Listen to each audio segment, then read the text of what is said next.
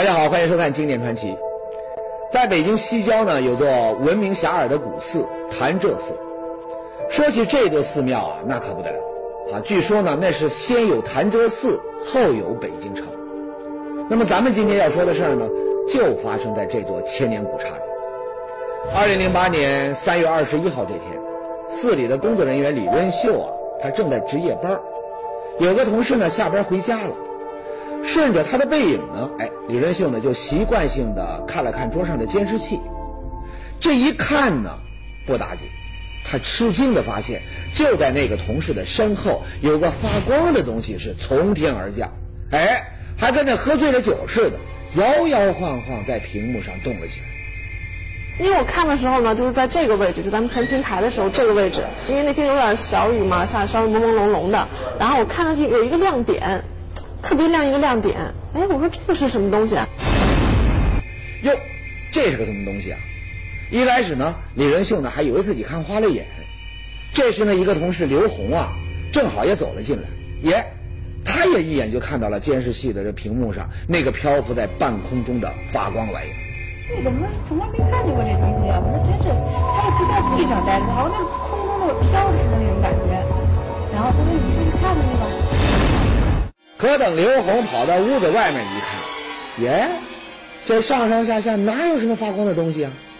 这么一眨眼的功夫，他就跑了。我什么也没有，什么东西都没有，根本就看不见了。然后我就奇怪了，因为我说怎么也看不见呢？哎，我又还从那边找了找，我又从这边找不着，就看不见那东西。哎，找不着就找不着吧。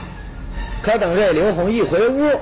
却看见李润秀站在监视器跟前，一脸的紧张和恐怖。刘红还心说呀：“你说至于这么害怕吗？”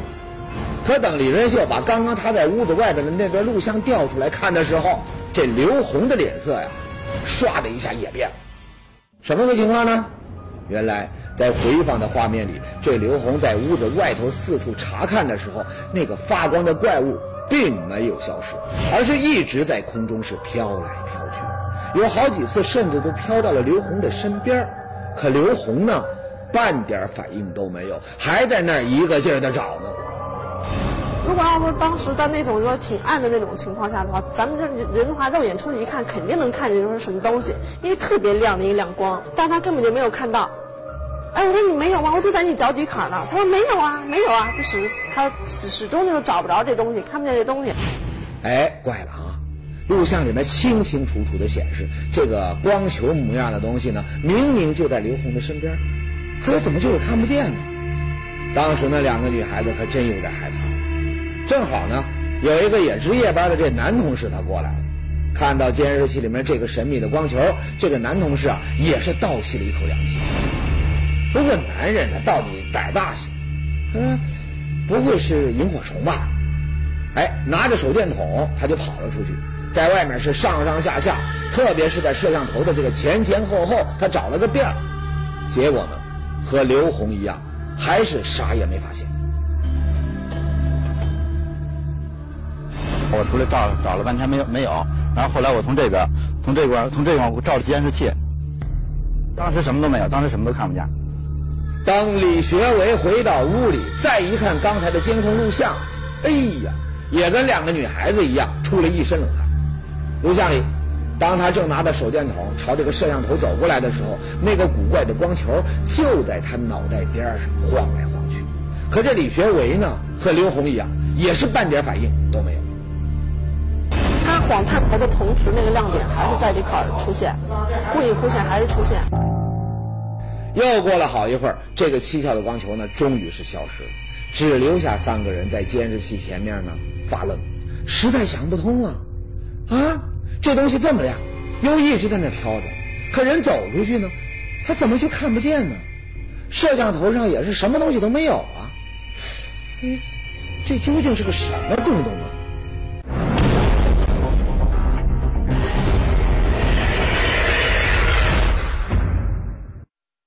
刚刚说到。北京潭柘寺的几个工作人员在监视器屏幕上发现有个蹊跷的不明发光物在空中那是飘来飘去，可人走出去一看呢，这屋子四周这摄像头上却又什么都没有，一个字儿，怪。很快，不明发光物从天而降的消息那就传开了。不少来庙里面烧香的善男信女也听说了这件事儿。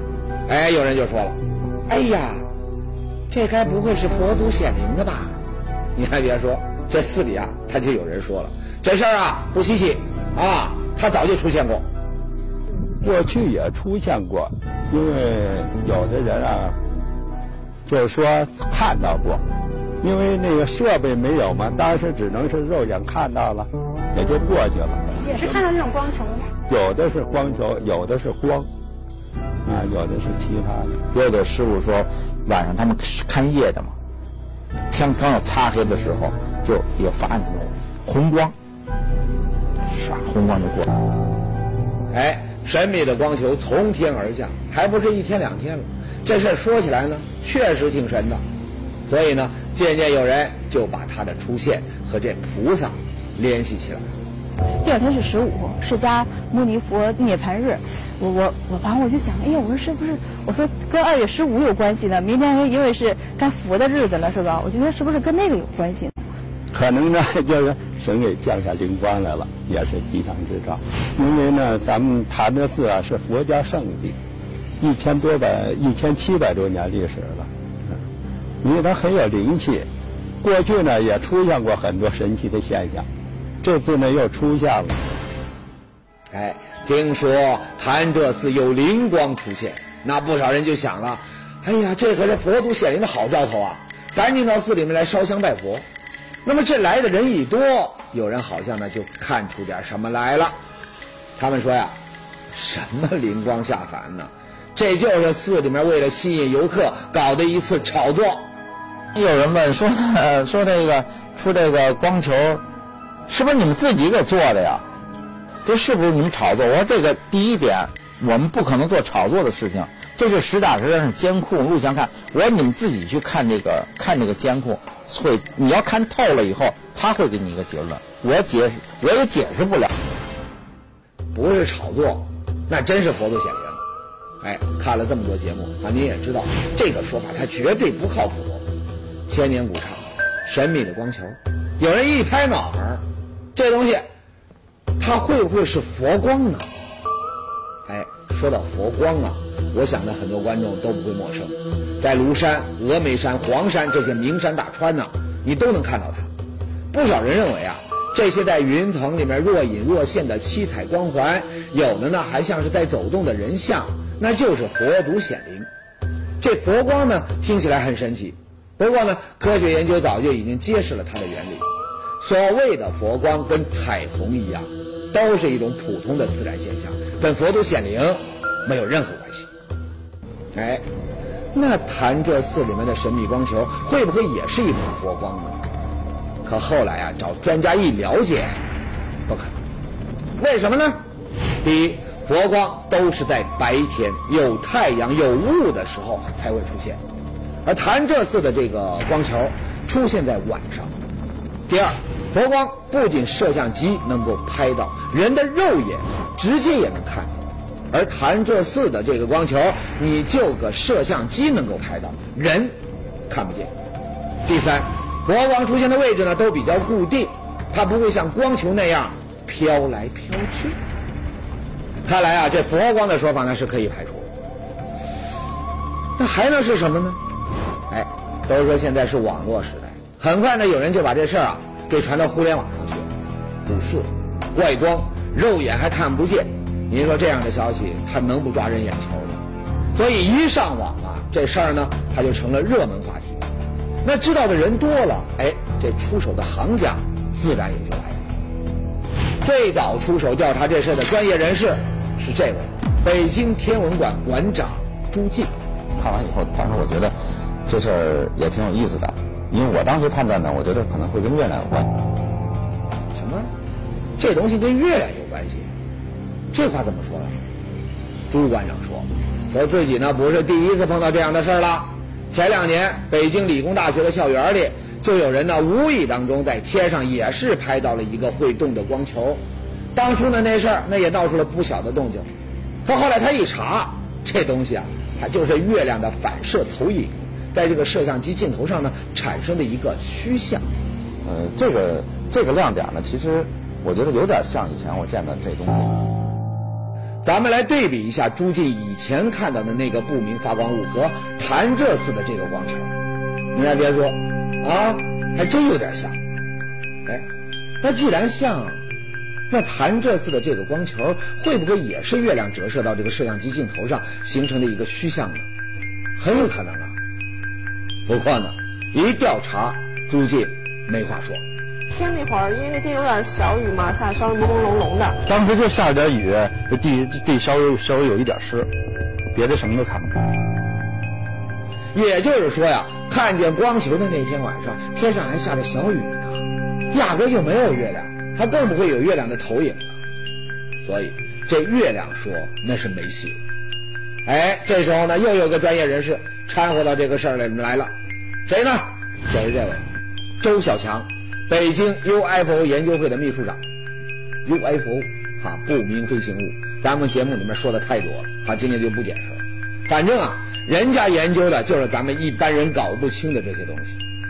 那么，按周小强的意思，谈这次的这个神秘光球，它会是什么东西呢？难道这个光球能和外星人还扯上关系啊？哎，在对录像画面进行了仔细的研究之后，他提出了自己的看法。第一个观点就是认为它是那个灯光的那个反射。灯光的反射，这研究 UFO 的专家提出来这个看法，那也太没想象力了。不过呢，有时候啊，越复杂的事情，真相呢，往往都是出人意料的简单。这个说法，那没准儿他就真靠谱。哎，周小强就说了，说你光脑子里面设想那没用，那还是得到实地啊去做一次实验。一天晚上，周小强呢带着同伴呢就来到了潭柘寺，他来到摄像头前，模拟起了当时呢李学维晃手电的动作。不过监视器里的画面并没有出现什么异常。监视器里头有没有反应？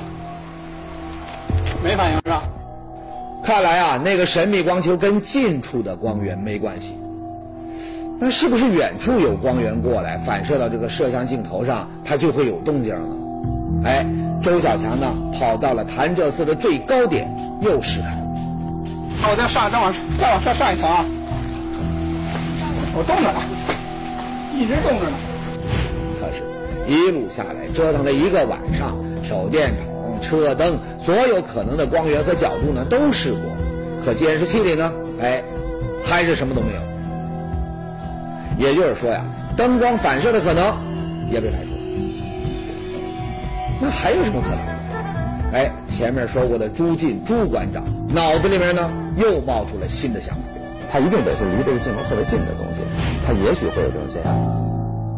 朱进这话什么意思呢？照过相的观众就会知道，离镜头越近，东西的个头呢就显得越大。而按这个朱静的想法呢，那个看上去本来就不大的光球，其实呢还没有芝麻绿豆大，它只是它离这个摄像头很近，所以呢在监视器里面才很明显。但因为它实际上很小，又在这个摄像头的边上，当时那几个人才没有看见这东西。那如果您要是还没听明白啊，那也没关系。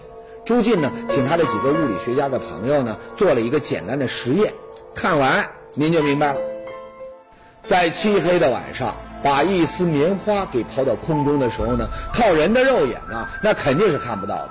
可是呢，在带夜视功能的摄像头下，您再看看这细细的一丝棉花，哎，一个明亮的光点，那是缓缓下落，有一点儿潭柘寺那个神秘光球的意思吧？哦，忘了说，潭柘寺门口的那个摄像头，和这实验用的摄像头一样，也是带有红外夜视功能的。那如果那个神秘光球就是像这个实验里面的棉花丝儿一样的小东西，那它该会是个什么东西呢？一开始，专家是这么认为。应该是一个类似于像杨花柳絮一样的，尤其像杨花那个季节。如果这个杨花在地面上，只要轻轻的有一点点空气流动，它就会成团的往前滚。专家的意思就是他认为啊，那个神秘的光球其实呢就是很小的一点杨花呀、柳絮啊之类的东西，风一吹呢，哎，它飘了起来，恰巧它就进了这带有夜视功能的摄像头的范围。那么人眼一看，就成了一个很亮的发着白光的球，那么还会这么上上下下的飘来飘去。嗯，这实验都做了，听着呢也很有道理。那这么该能够说找到这个答案了吧？可是还没过两分钟，专家自己他就否定了这个答案。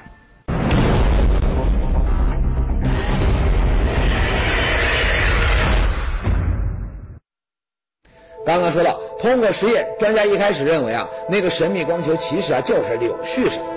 晚上呢，它在带这个夜视功能的摄像头前面所形成的一个影像。可是，还没两分钟呢，他自己呢又否定了这个推测。为什么呢？原来专家突然想到，杨花柳絮虽然可以在空中飘飞几分钟甚至更久，但是却很难和镜头始终保持不变的距离。更不可能停在空中，而一旦这距离发生变化，那么根据光学原理，它成的像它就会变化。监视器里面光学的大小呢，那应该是不一样的。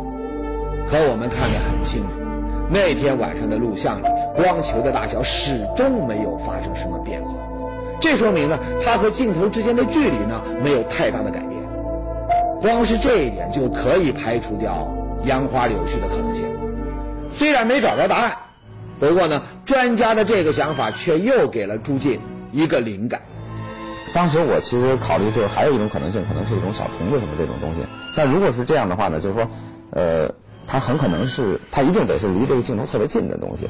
就是我最开始考虑呢，就是说，是如果是在镜头表面爬的东西，它也许会有这种现象。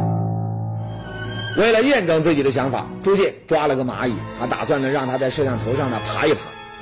你看看这么小的一个东西，在监视器那头会是个什么效果？没想到摄像镜头呢表面太滑，蚂蚁呢根本就站不住脚，一放上去，哎，它就掉了下来。看来啊，这小虫子在这镜头上爬的这猜测，那也不能成立。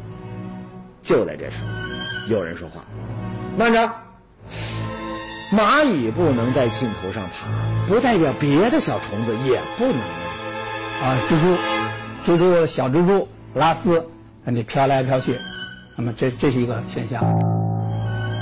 哎，蜘蛛可以通过蛛丝它悬在空中，它不需要在光滑的镜头表面上下脚。那么这玩意儿也确实是一种可能。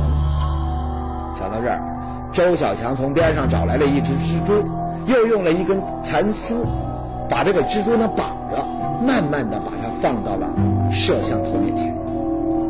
再往再往里点对，哎，神了！看到没有？周小强拿来做实验的这只蜘蛛啊，在镜头前所形成的光点，不管是形状、大小还是亮度，和一个多月以前出现的那个神秘光球，还真挺像。尤其是在晃到镜头边缘的时候，这蜘蛛形成的光点的下半部分呢，也呈现出一种扇形的形状，跟那个光球是一模一样。哈哈，难道说困扰了人们这么久的不明发光物，就是一只蜘蛛？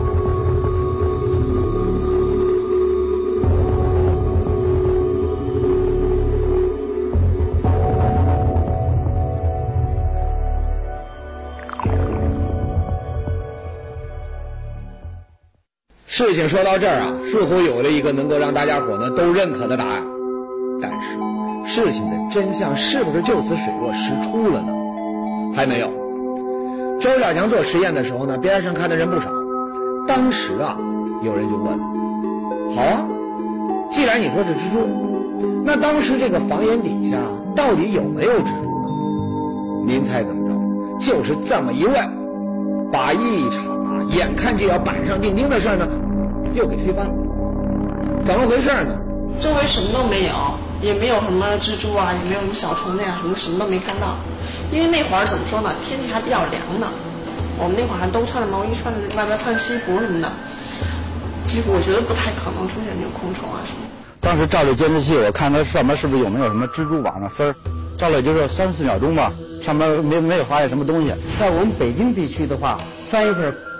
还是这个气候还比较寒冷的，多数情况下，这时候蜘蛛还不会发生。专家呢还特地查了发现光球的当天啊，也就是三月二十一号的天气资料。北京当天气温呢最高才十三度，后面几天呢潭柘寺还下过一场小雪。显然啊，就这样的气候条件，蜘蛛啊一般是不会出来。哎，听几个工作人员和专家这么一说呀，大伙心里面又觉得悬喽。第二天呢，大伙又来到潭柘寺，几个房檐下找了一圈，果然一只蜘蛛也没找着。现在啊，这问题的关键那就是在三月份啊，气温还不到二十度的潭柘寺，会不会有蜘蛛开始出没？